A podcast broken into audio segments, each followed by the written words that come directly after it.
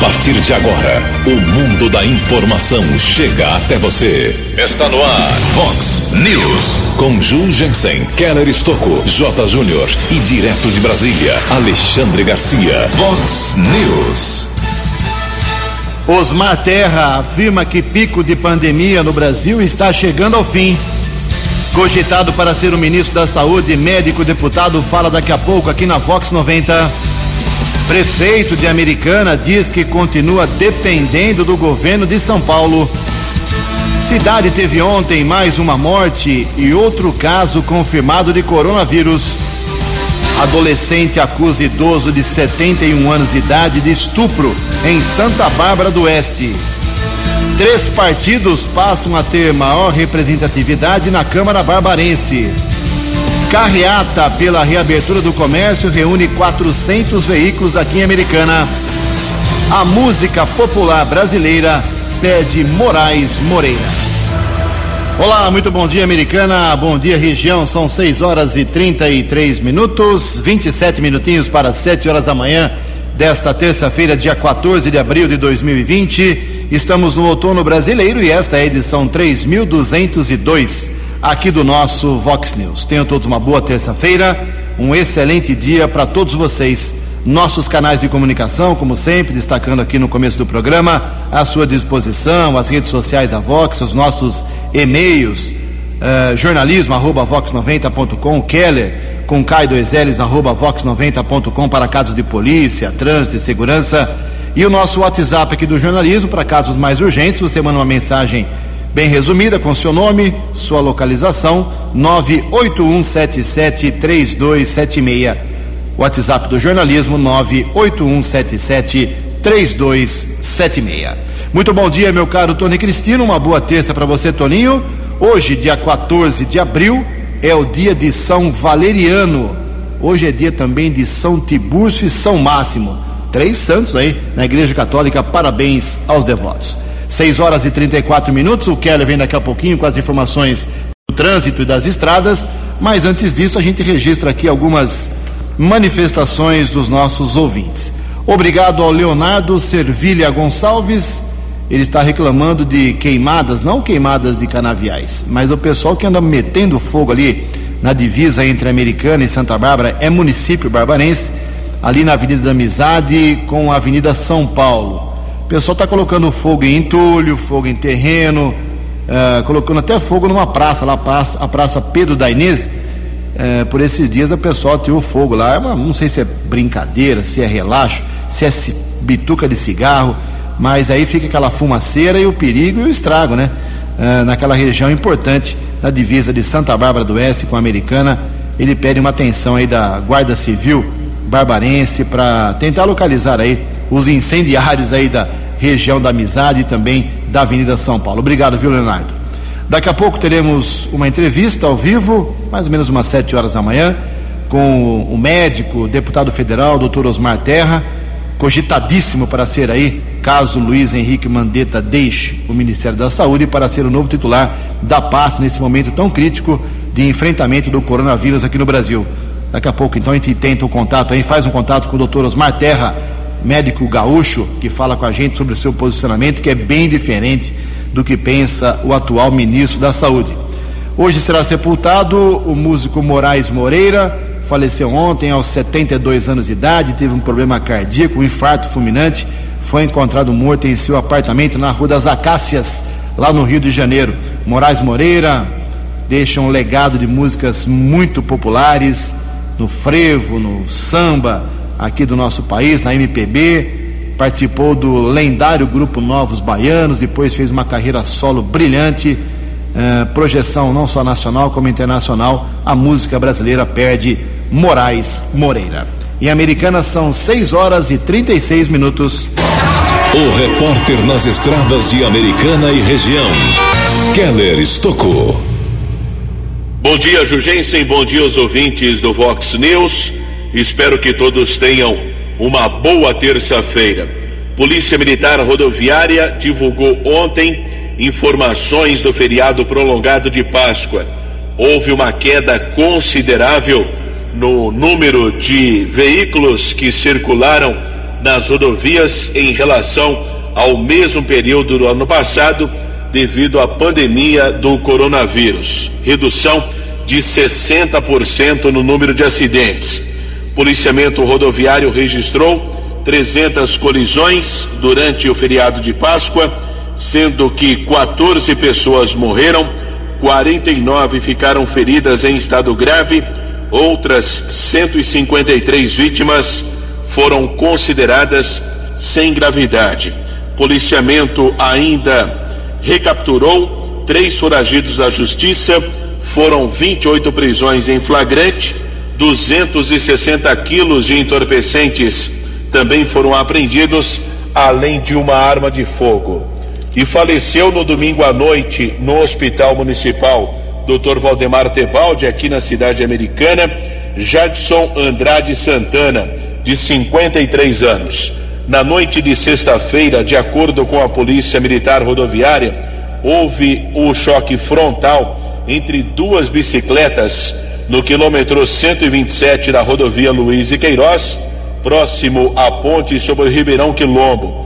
Corpo de Bombeiros socorreu dois homens para o Hospital Municipal. Morador de Americana, 38 anos, com ferimentos em um dos ombros, ficou internado, e o Jadson de Andrade, que transportava recicláveis, teve graves ferimentos e faleceu no domingo à noite. De acordo com informações de familiares, ele residia na cidade de Piracicaba e o corpo foi encaminhado para o Instituto Médico Legal. Nesse instante, tempo firme aqui na nossa região, são boas as condições para a viagem nas principais rodovias. Keller Estocco para o Vox News. A informação você ouve primeiro aqui. Vox, Vox News. Muito obrigado, Keller. O Keller volta daqui a pouco com as balas da polícia, 6 e 39 21 minutos para 7 horas da manhã. Atualizando aqui as estatísticas, os números do coronavírus. Coronavírus aqui no Brasil, nas nossas cidades aqui da região. O novo coronavírus continua provocando muita mobilização da sociedade na sua prevenção. O Brasil amanhece hoje com 1.328 mortos, mortes eh, de pessoas que contraíram a doença, 23.430 casos. Em Nova Odessa, temos um caso de morte confirmada, 13 casos suspeitos, 3 casos negativados e uma morte suspeita que ainda está sendo investigada. Em Americana nós temos sete casos confirmados, com três mortes, uma pessoa internada e três curadas. 24 casos descartados e 35 casos suspeitos ainda esperando resultado. No caso da Americana ontem foi um dia muito duro, né? Uh, como nós informamos logo no começo da manhã, uh, quase imediatamente a confirmação da terceira morte, um homem de 48 anos. Primeiro ele foi atendido lá em Santa Bárbara do Oeste, no Afonso Ramos, depois, por ser morador de Americana, foi internado no hospital municipal, acabou não resistindo. Tinha aí uma um histórico de problemas com diabetes, com problemas de hipertensão. Esse homem de 48 anos, infelizmente, não resistiu. É a terceira vítima fatal da, pela doença aqui americana. Antes disso, um homem de 70 anos e um de 64 também já haviam falecido. E também a americana confirmou ontem uh, o sétimo caso de, de Covid-19. É um homem também de 48 anos, residente aqui na cidade está internado na UTI do hospital, de um hospital particular aqui desde 31 de março, mas já passou pelo processo de extubação após melhora do seu quadro clínico. O paciente procurou o hospital com sintomas de febre, tosse e falta de ar e realizou o exame para coronavírus em 31 de março, quando foi internado. Ele pertence ao grupo de risco por ter também algumas outras doenças, por ter comorbidades. O boletim atualizado, como eu disse, uh, aponta aqui para a Americana sete casos confirmados de pessoas com esta doença. 6 horas e 41 minutos. No Vox News, as informações do esporte com J. Júnior. Olá, muito bom dia. Um novo dia para seguirmos na batalha contra o coronavírus. Todos juntos. Amanhã teremos uma importante reunião para o mundo da Fórmula 1. A FIA, as equipes e a Liberty, que é a detentora dos direitos da categoria, estarão discutindo o futuro da Fórmula 1. No papo, a redução do limite dos gastos anuais a partir de 2021. A Ferrari e a Red Bull são contrárias, enquanto que as equipes menores estão do outro lado da mesa. Mas quem vai decidir tudo isso é Jean Todt, o presidente da Federação Internacional de Automobilismo. Amanhã acontece essa reunião. Um abraço, até amanhã. Vox News. Vox News. 12 anos. Até amanhã, meu caro J, 6 horas e 43 minutos, 6 e 43. Foi realizada ontem aqui em Americana uma grande carreata com uma participação muito significativa de veículos, de pessoas. A carreata, segundo o organizador, o Antônio Jardas, que é defensor do governo Bolsonaro aqui em Americana, uh, foi ligado ao PSL, que era o partido uh, antigamente do, do, do Jair Bolsonaro, ele que liderou essa movimentação, mas teve apoio de outras pessoas aqui da cidade, como também o vereador Marcelo Mesh, com quem eu falei ontem à noite, com apoio do uh, major da reserva da Polícia Militar, Luiz Antônio Crivellari, que é pré-candidato a prefeito. Então, esse pessoal que é mais ligado à direita organizou essa carreata, começou ontem no fim da tarde.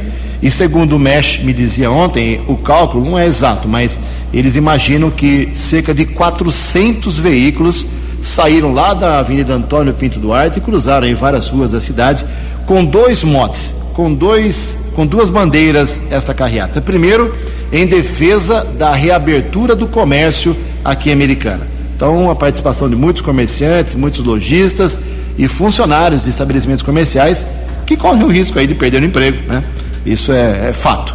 E o outro mote, o outro objetivo da carreata foi um protesto contra o governador João Dória, que é a pessoa que tem a caneta na mão, está determinando o fechamento de vários segmentos comerciais e vetando a reabertura em defesa da saúde. Esta é a alegação do governador. Então, em defesa da reabertura do comércio, protesto contra João Dória, governador, isso reuniu. As imagens estão aí nas redes sociais para quem quiser ver. Muita gente, realmente. Cerca de 400 veículos. Você calcula aí umas três pessoas, vamos por duas pessoas, três pessoas por veículo, pelo menos umas mil, mil duzentas pessoas participaram dessa manifestação importante ontem aqui em Americana. 6 horas e 45 minutos. No Vox News, Alexandre Garcia. Bom dia, ouvintes do Vox News. Eu não sei quantos de vocês viram aquelas cenas brutais, selvagens, totalitárias, ditatoriais, numa praça chamada Praça dos Advogados, ironicamente, em Araraquara. Um sujeito se dizendo jornalista estava auxiliando a polícia para uh, espantar da praça uma senhora que estava sozinha na praça deserta, respirando ar puro, uma senhora de 44 anos. E o jornalista citava o, como esbirro, citava um decreto do prefeito e a mulher respondia que o decreto do prefeito não está acima da Constituição, que garante o direito de ir e vir né? Aí ele começou a fazer imagem dela, ela falou é, do direito à imagem, que também está na Constituição, no mesmo artigo 5 e ele retrucou: Eu sou jornalista, posso fazer imagem. Imagina só. Depois ele chama a polícia, que joga a mulher no chão, algema brutalmente e a joga dentro do carro. Depois a polícia mostra que um dos policiais foi mordido pela senhora. A guarda municipal de Araraquara eu acho que essa praça, Praça dos Advogados, serve de marco sobre direitos e garantias individuais, né, num momento em que não estamos em estado de sítio, que só o presidente pode decretar, ainda sob eh, condições, né, e nenhum prefeito tem, tem poderes para decretar isso. É um símbolo. Né. Parecia um filme de ficção científica sobre totalitarismo. De Brasília para o Vox News. Alexandre Garcia. Vox News. Obrigado, obrigado, Alexandre. 6 horas e 47 minutos, 13 minutos para 7 horas da manhã. Bom, eh, nós temos falado aqui ao longo do, dos programas do Vox News que desde a semana passada, uma decisão liminar ainda de um ministro apenas do Supremo Tribunal Federal eh, permite que os prefeitos e governadores tenham liberdade, entre aspas, para fazer aí o funcionamento ou não do comércio eh, que eles julgam essenciais para cada cidade e para cada estado. Eh, o, essa decisão foi tomada por um ministro do Supremo, uh, provocada aí por, pela OAB, já que o presidente Jair Bolsonaro queria determinar aí a abertura de vários segmentos no país inteiro. Então, o STF deu um, um bloqueio aí no presidente, deixou isso para o Estado, para os estados e para os prefeitos. Mas a história não é bem assim. Então, o Omar Najá, por exemplo, vem sendo cobrado aí nas redes sociais, depois dessa decisão do Supremo, de reabrir aí vários segmentos. Mas a coisa, eu repito, não é tão simples assim. O prefeito continua de mãos atadas, amarrado ao governo do estado de São Paulo. É isso mesmo? Bom dia, prefeito Omar Najá. Bom dia, Ju. Bom dia, ouvintes da, da Vox 90. É um prazer estar aí falando com vocês novamente. A prefeitura não tem mais nenhum decreto proibindo nada. A prefeitura não proíbe nada. Quem proíbe é o governo do estado. Portanto, se tiver alguma pessoa que está se sentindo prejudicada, deve se dirigir ao governo do estado. O município não está agindo de maneira nenhuma contra ninguém. Agora, o risco é de cada um, desde que o decreto, nós estamos seguindo o decreto do governo do Estado. Se o governo do Estado achar por bem que tem que proibir, como eles estão fazendo, paciência, eu não posso fazer nada, estou de mãos atadas. A americana está preparada para atender pelo, pela situação que nós criamos aí e todo o grupo que existe aí para essa situação que se encontra no nosso país e nós estamos preparados para o que vier aí para melhor atender a população. Eu acho que. Ontem, senhor, semana passada, o senhor visitou aí a nova estrutura do hospital, né? É, nós fizemos uma, uma ala ali, separamos essa ala para doentes do Covid-19 para não uh, usar o pronto-socorro novo, então estão separados para ter um melhor atendimento e uma situação melhor. Americana, que me consta até agora, são sete casos, uh, mas uh, e a gente não está vendo um aumento uh, como existe em outras cidades aí, que está sendo uma coisa impressionante. Ok, obrigado ao prefeito Omar Najar. 6 horas e 49 minutos, 6 e 50 agora, 10 minutos para 7 horas. Semana passada eu divulguei aqui as novas composições das câmaras municipais de Americana, Nova Odessa e Santa Bárbara do Oeste com o fim da janela eleitoral, ou seja, teve vereador que saiu de partido foi para outro, então mudou a configuração das três câmaras aqui da nossa microrregião. Eu cometi dois erros aqui em relação à nova formação partidária lá da Câmara Barbarense, em relação ao PV e também ao, ao PSD. Então, eu quero corrigir aqui e passar para vocês corretamente como ficou a composição do Poder Legislativo Barbarense. São três partidos, né?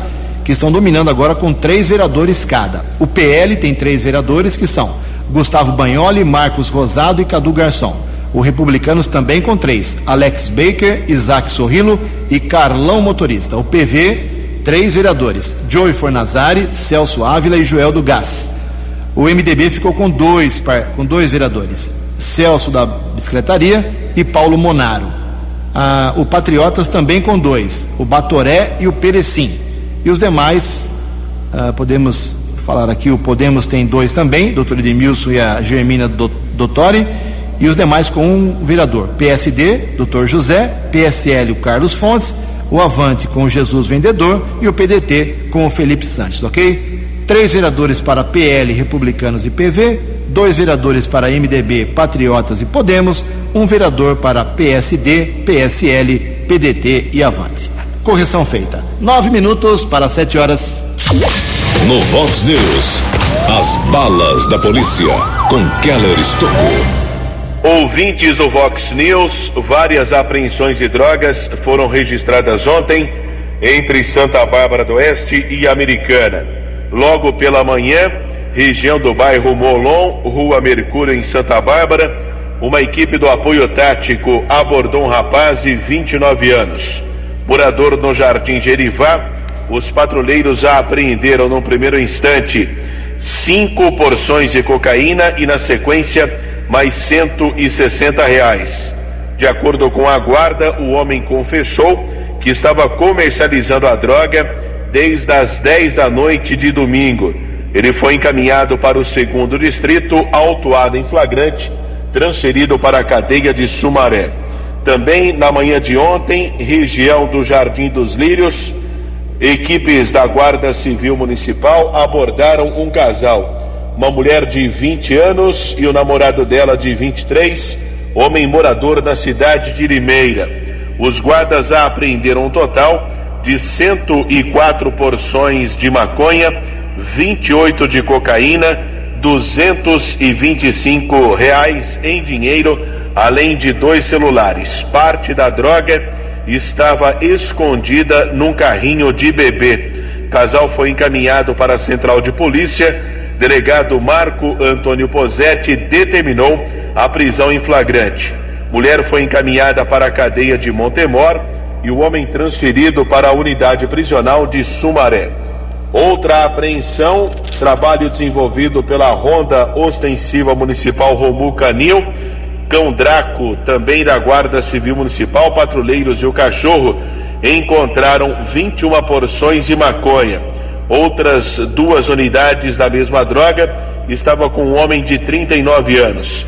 Também foi levado para a central de polícia. Após o registro da ocorrência, ele foi liberado pela autoridade da Polícia Judiciária.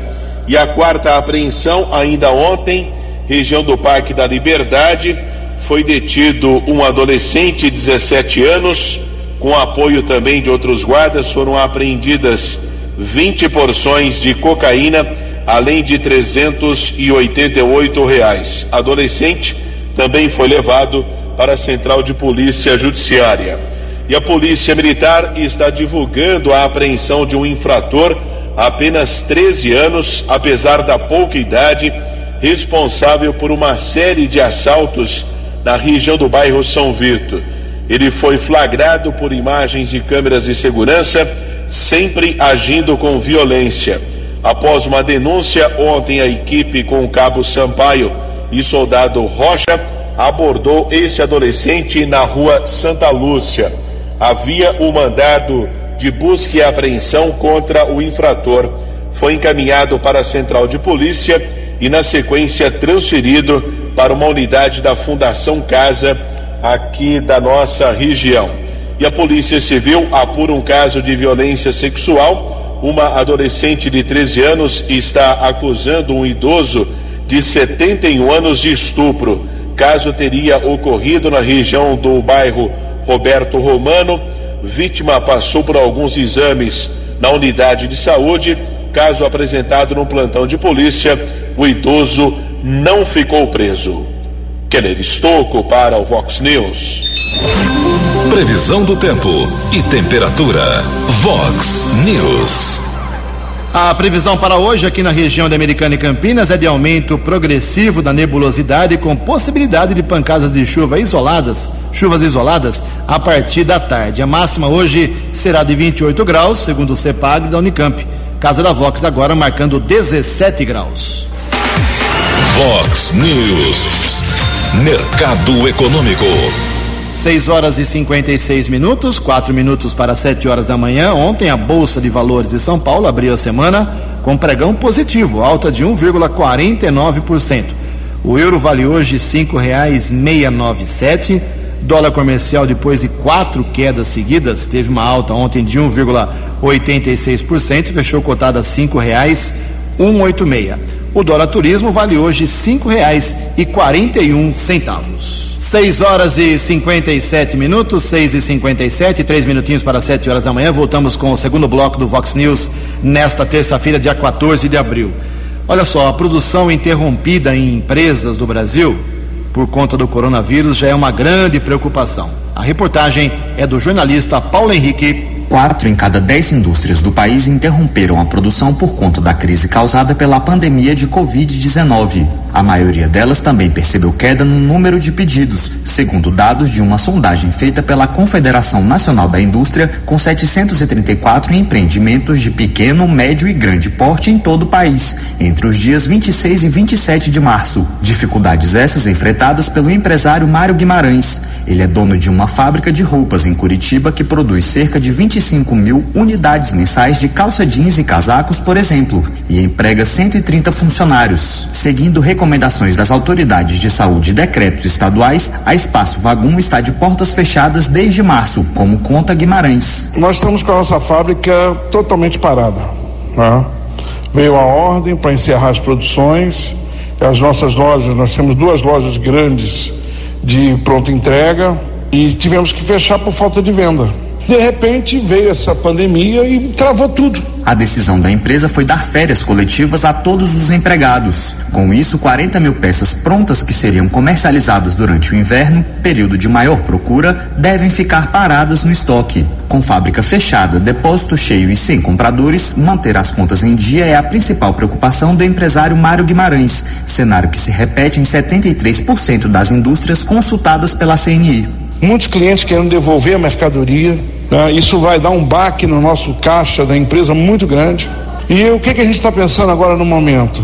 É preservar o nosso quadro de pessoal. A situação, segundo o diretor de Educação e Tecnologia da Confederação Nacional da Indústria e diretor-geral do Senai, Rafael Luquezzi, é grave e requer que governo federal e entidades ligadas ao setor se unam para reduzir os impactos econômicos sobre esses negócios é mais importante salvar vidas. Ao mesmo tempo, a indústria tem que se ajustar a essas novas circunstâncias. Então, a CNI tem feito um conjunto de propostas, a de diferimento, a parcelamento de dívidas fiscais e tributárias para dar maior oxigênio às empresas. Além da CNI, o SENAI, o SESI, o Instituto Evaldo Lodge e as federações das indústrias dos 26 estados e do DF também têm levado informação e tomado medidas para reduzir os impactos econômicos e preservar vidas por meio da campanha nacional A Indústria contra o Coronavírus. O Senai, por exemplo, lançou o edital de inovação para a indústria, que investirá em projetos destinados a prevenir, diagnosticar e tratar a Covid-19 e que sejam de aplicação imediata. Isso inclui a recuperação de aparelhos danificados e a aquisição e a produção de materiais como álcool em gel e máscaras. Reportagem Paulo Henrique Gomes. Vox News. Vox News. 12 anos. São sete horas em ponto, voltamos aqui no Vox News e agora nosso contato é com o doutor Osmar Terra, médico gaúcho, deputado federal já em sexto mandato, figura muito reconhecida não só na área da saúde como também na área política, que gentilmente atende ao jornalismo aqui da Rádio Vox 90 da Americana, região metropolitana de Campinas para dar um pouco do seu posicionamento para os nossos milhares de ouvintes em relação ao enfrentamento ao coronavírus. Doutor Osmar Terra, inicialmente, muito obrigado pela sua atenção aqui com a Rádio Vox 90. A minha primeira pergunta é muito óbvia, mas ela se faz necessária. O Brasil hoje está enfrentando o coronavírus de maneira correta? Bom dia, doutor Osmar. Bom dia, Ju. Bom dia a todos os ouvintes. Olha, o... eu, eu eu quero dizer assim, eu, eu sou médico de profissão, fui secretário de saúde oito anos. Inclusive, quando fui prefeito, pioneiro, primeiro prefeito do Brasil a criar a equipe de saúde da família, no início da década de 90. Eu sou, eu, eu conheço bastante essa área de saúde né, e fui, eh, tive uma oportunidade como gestor, como secretário, de enfrentar três epidemias. Uma epidemia de dengue, uma epidemia de febre amarela no Rio Grande do Sul, que não, não tinha, né? E fui também, é, enfrentei o H1N1, que foi, para mim, foi a epidemia mais é, devastadora que nós tivemos na, na, nessas últimas décadas. Né? O Rio Grande do Sul, como São Paulo agora, a capital, a região metropolitana ali, foi, é o epicentro da epidemia da coronavírus. Naquela época, o Rio Grande do Sul foi o primeiro estado a receber pessoas contaminadas com H1N1, porque a Argentina estava com a epidemia muito grande, não falava nada porque era período eleitoral, e, e começaram a chegar pessoas, entrar pessoas no Brasil, turistas, caminhoneiros, brasileiros, já com um estado grave, né?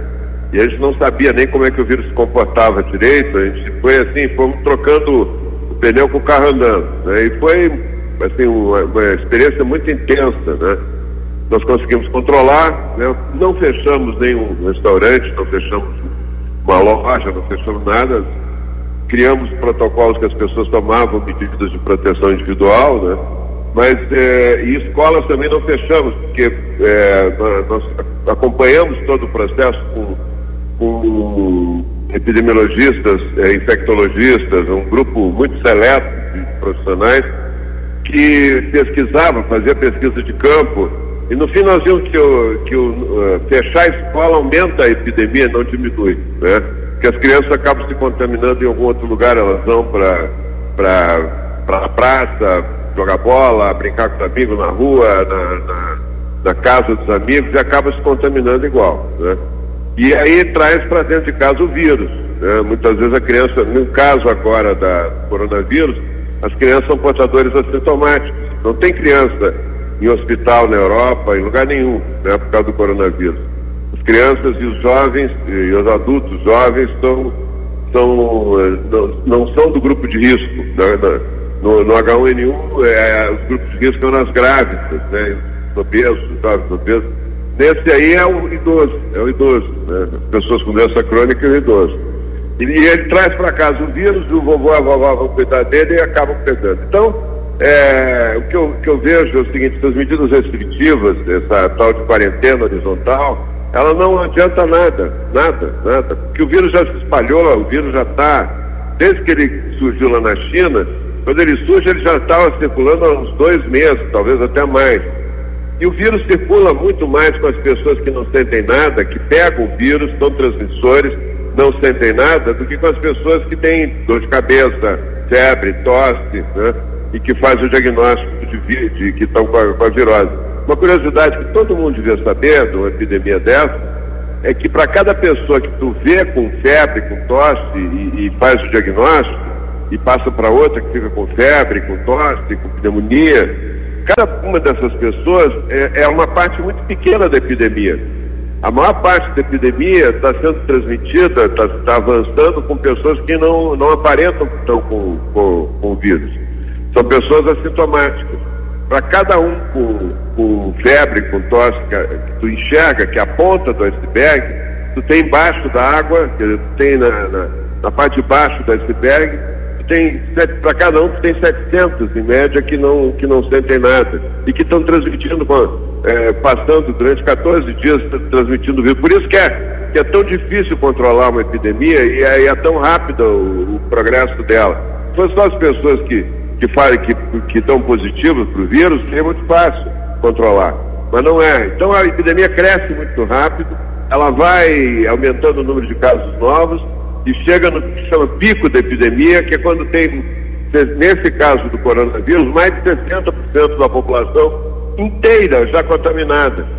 É, porque não tem remédio, não tem vacina, uma, um, um, um, vírus como esse, ele só termina de, de, contaminar quando tem mais da metade da população já contaminada com anticorpos e não se contamina mais. E, pro, e bloqueia, faz o que chama de efeito rebanho, bloqueia a, a, a, a progressão geométrica do, do vírus para proteger quem não tem anticorpos. Então, é, é, o segredo, a estratégia que tem que ter numa epidemia dessa é proteger o grupo de risco naqueles 30% que não vão ter contato com o vírus, né, 30%, 40%. Normalmente, quando termina a epidemia, tem mais de 70% das pessoas de toda a população já contaminada, sem saber. Né? As pessoas nem sabem que estão contaminadas. Por isso que quando tu fecha as pessoas em quarentena em casa, aumenta o contágio, não diminui, porque já tem Estatisticamente, tem pelo menos um, um, um, portador assintomático de cada família. Na Itália, quando fecharam as pessoas em casa, explodiu a epidemia. Era para ter acabado, né? Foi uma, a quarentena mais radical que teve na Europa. E quando e, e, e cada dia aumentou mais para as pessoas fechadas em casa, 12 dias depois, tinha três vezes mais casos novos do que antes. Como é que tu explica isso? É contágio dentro de casa. O vírus está em toda parte, já, né? Então, é, essa história de fechar comércio, fechar isso, fechar aquilo, não adianta nada. Está indo no supermercado, o supermercado aqui em Brasília virou um shopping. Se, vai, se, se tu for no supermercado, tua chance de contaminar é, é alta, né? Então tem que tomar medidas protetivas individuais, usar máscara quando lida com muitas pessoas, estar é, tá o tempo todo higienizando, passando álcool gel na mesa, passando, lavando as mãos, né? E, e tocar a vida, né? Eu quero, eu quero e, e, e, por isso que eu acho que essas medidas tão draconianas estão sendo tomadas pelos governadores, aí em São Paulo não é diferente, não tem sentido nenhum, é só para fazer o povo sofrer, né? E elas são motivadas pelo pânico que a televisão botou nas pessoas. A televisão, tu liga a televisão hoje, parece que o mundo amanhã não tem mais. É, acabou, é o apocalipse. Né? As pessoas estão assustadas, estão mal informadas, não sabem qual é a gravidade desse vírus, né? É, acham que vão morrer milhões de pessoas. Tem um estudo do Imperial College de Londres que vai ser pior que a gripe espanhola, vão morrer 40, 50 milhões de pessoas no mundo. O Brasil tem um milhão de mortes, vai ter um milhão de mortes por causa dessa gripe. Tem um virologista aí que anda espalhando, é um profeta do apocalipse aí que anda espalhando isso.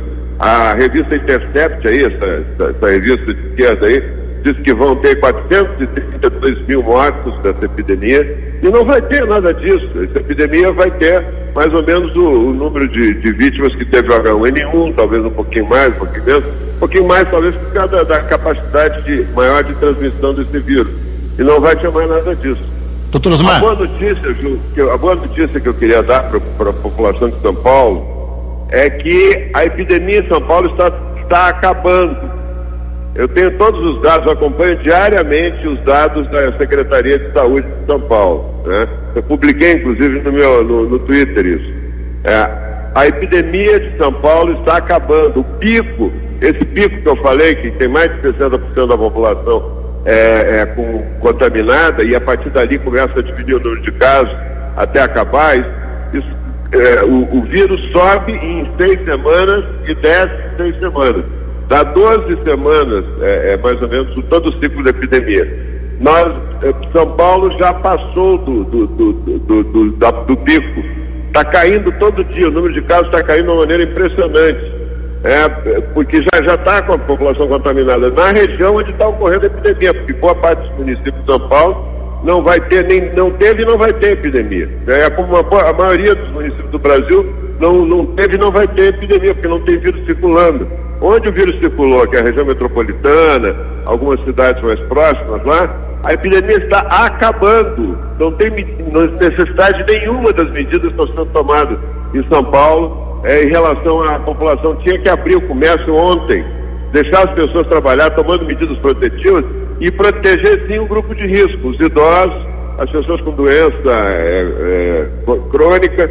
Essas pessoas têm que ter um cuidado muito especial para tratar com elas em casa, tem que estar separado toda é, roupa, lavar separado, talher, copo, não usar o copo deles, não não tocar neles, é, tocar lavando bem as mãos e tal, e testando. O ideal é testar as pessoas que, que, que lidam com os idosos, que trabalham com os idosos, ter testes, se possível, toda semana. É o que fez a Coreia, é o que fez o Japão, é o que fez Singapura, não, não fechou nada, fazer, levar a vida normal. Né? E é são os lugares que têm o melhor resultado. A menor mortalidade do mundo está na Ásia, não está na Europa nem nos Estados Unidos, nem no Canadá, está na Ásia porque não fechou nada, trabalhou com a proteção individual e fez e, e, e trabalhou muito bem protegendo o grupo de risco. É, o que está acontecendo em São Paulo é um absurdo. Né? Eu, tô, eu vi onde o governador estava. Ele não queria nem falar nos dados da doença, né? O, o secretário não falava da doença, só quantos por cento das pessoas não estão trabalhando, estão em casa, não sei o quê. Não tem sentido nenhum. A epidemia em São Paulo está acabando. Não, não tem mais epidemia em São Paulo. Epidemia mais um, umas uma semana, duas semanas, três semanas, não vai ter mais caso nenhum novo em São Paulo. É, é um, vejam o boletim da Secretaria da, do, da, da, Vigilância Sanitária da Secretaria de Saúde do Estado de São Paulo. Eu publiquei no meu Twitter, que é arroba Osmar Terra. Quem quiser dar uma olhada, pode, ler, pode ver. Doutor Osmar, só para encerrar rapidamente, o senhor disse ontem num debate Sim. lá do Portal UOL que, como o senhor já citou aqui também, que o, o fim do pico da pandemia está, está chegando, está próximo. Para essa segunda metade de abril e maio, qual é a sua previsão fria? Eu quero te dizer o seguinte: São Paulo já chegou o pico, né? já passou. Já passou, foi no fim de março. Até nós não esperávamos, foi antes do que a gente esperava. E não foi por causa de, de de curva, de quarentena, não, não tem nada a ver. Pelo contrário é, durante a quarentena se contaminou mais de 60% da população da região afetada. Então não teve valor, não, impactou nada. A, a quarentena não, não, impediu nada, não impediu o vírus de, de contaminar. Né? É, Estou dizendo isso com experiência vivida, eu conheço muito bem essa história de epidemia. Né? E, e, e, o pico no Brasil, para nossa surpresa, eu falei que seria entre a segunda e terceira semana. Tudo indica, é claro que ainda precisa ter uns dois dias de, de acompanhamento para ver, tudo indica que o pico também já passou do Brasil. O pico foi dia 8 de abril. 8 de abril teve 2.210 casos novos no Brasil. 2.210. Nenhum, depois foi caindo, está caindo todo, todo dia. Nenhum dia subsequente, isso foi quarta-feira passada, teve mais casos. Então a tendência está sendo de queda. Como está sendo em toda a Europa, os países todos estão diminuindo o número de casos, os Estados Unidos também, o Canadá também. A, a China acabou a epidemia já há algum tempo, né? E também a, a região da China que não foi afetada pela epidemia não parou nada. Né? O tempo todo funcionou tudo, escola, é, trabalho, né? comércio, indústria. Eles bloquearam no início, que eles não sabiam que, que, como é que o vírus era, eles bloquearam a província de Hubei. Mas o resto continuou funcionando tudo. E agora está funcionando tudo. Então essa história que a Organização Mundial de Saúde mandou fazer isso, mandou fazer aquilo, a Organização Mundial de Saúde é, uma, é um órgão de, de assessoria da ONU, não é o, o super governo do mundo. Né? Nem numa pandemia eles, eles são supergoverno. Né? Eles dão, dão sugestões e os estados, cada um segue a sua. O presidente Bolsonaro tem toda a razão em relação a essa, essa epidemia. Não tem nada que fazer é, quarentena horizontal, não adianta nada, não diminui o doente e quebra a economia, sacrifica todo o futuro da, do, do, de uma região, de uma comunidade, da população brasileira. Né? Nós temos nós, o dinheiro que o governo tem hoje para pagar a mesada diarista Olha o sofrimento que estão os diaristas, diaristas, olha o sofrimento que estão os trabalhadores autônomos que trabalham de manhã para comer de tarde. Essa história de, de quarentena, vendo, ficando em casa para ver Netflix e tal, isso é coisa de classe média alta. A população toda está passando fome, está numa necessidade extrema. Né? E o governo não tem dinheiro para dar mesada para 600 reais, mais 2, 300, que não vai ter arrecadação. Olha, minha gente, vamos botar a mão na consciência, vamos botar os pés no chão. Não adianta fazer o que São Paulo está fazendo, o governo de São Paulo está fazendo, obrigando os municípios a, a fechar tudo. Eles estão pegando carona no medo. Como a população está em pânico e não tem informação adequada, vão, é, vai ser a, é, é, é desespero de. Bom, o governo pelo menos tá nos, nos mandou ficar em casa, fechou tudo, está preocupado com a gente. Difícil a posição do presidente Bolsonaro, que diz que não é preciso fazer isso, que não, não adianta fazer isso. É uma posição que aparentemente as pessoas podem achar que ah, ele não está preocupado com a gente. Está preocupado sim, ele sabe que não precisa fazer isso. É, ele sabe que isso aí não adianta. Né? Só, nós vamos ter o mesmo resultado. É, se nós fizéssemos o que a Coreia está fazendo, o que o Japão está fazendo, nós teríamos o mesmo resultado, o melhor até, talvez tivesse menos gente doente, porque os netinhos não iam ficar no colo do vovô e da vovó em casa, saindo da escola, né? e, vão, e, e teríamos é, um resultado melhor e a economia se mantendo, os empregos se mantendo, ah, os diaristas podendo ter a sua renda. É, eu acho que isso, isso, é o grande drama que nós estamos vivendo. Essa medida não é só do governador de São Paulo, de todos os governadores, mas São Paulo está tá se esmerando para bater o recorde de dureza né, nessa, nessa, nesse lockdown aí, nessa, nessa quarentena horizontal, que não adianta nada, é totalmente inútil. Doutor Osmar. Muito obrigado pela sua atenção, doutor Osmar Terra, com a Vox 90 aqui da Americana, região de Campinas. Tenha um excelente dia. Tenho certeza que logo, logo a gente passa por essa. Obrigado, doutor Osmar. Um grande abraço aí a Tijo e a todos os ouvintes. Muito bem, está aí a palavra 716, contundente, né? É contundente a entrevista do doutor Osmar Terra, deputado federal, cogitado para ser aí o provável ministro da Saúde, caso Luiz Henrique Mandetta saia do cargo ele é médico, já foi ministro de Estado do Michel Temer, do próprio Bolsonaro no começo do governo. Então agradeço de coração aí ao Osmar Terra pela sua entrevista. Aí cada um tira a sua própria conclusão. 7 e 17. No Vox News, Alexandre Garcia. Olá, estou de volta no Vox News um episódio muito simbólico de solidariedade foi contado ontem pela ministra Damares. Ela estava em Roraima, lá na Operação Acolhida das Forças Armadas, e venezuelanos e venezuelanas vieram pedir a ministra que o governo providenciasse máquinas de costura que elas querem fazer de graça para os brasileiros máscaras, né? máscaras cirúrgicas. Ao mesmo tempo em que 48 médicos venezuelanos refugiados da, da ditadura bolivariana foram oferecer seus serviços de graça para a, a ministra Damares, que gostariam de ajudar como médicos no combate ao coronavírus.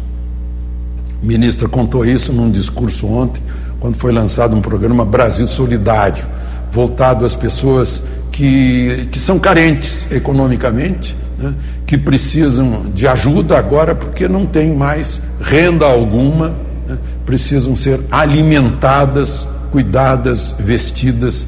E, sobretudo, ela citou o caso de, em duas cidades europeias, foram encontrados cadáveres de idosos abandonados dentro da casa.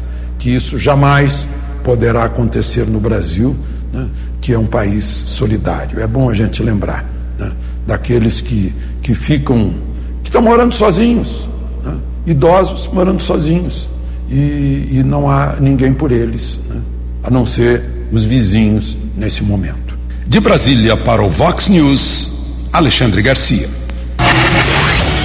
Você acompanhou hoje no Vox News. Osmar Terra afirma que pico da pandemia no Brasil já está no fim. Cogitado para ser o ministro da Saúde, médico deputado falou ao vivo aqui na Vox 90. Prefeito de Americana diz que continua dependendo do governo do estado de São Paulo. Cidade teve ontem uma morte e mais um caso confirmado de coronavírus. Adolescente acusa idoso de 71 anos de estupro em Santa Bárbara do Oeste. Carreata pela reabertura do comércio reúne 400 veículos aqui em Americana. Você ficou por dentro das informações de Americana, da região, do Brasil e do mundo. O Vox News volta amanhã.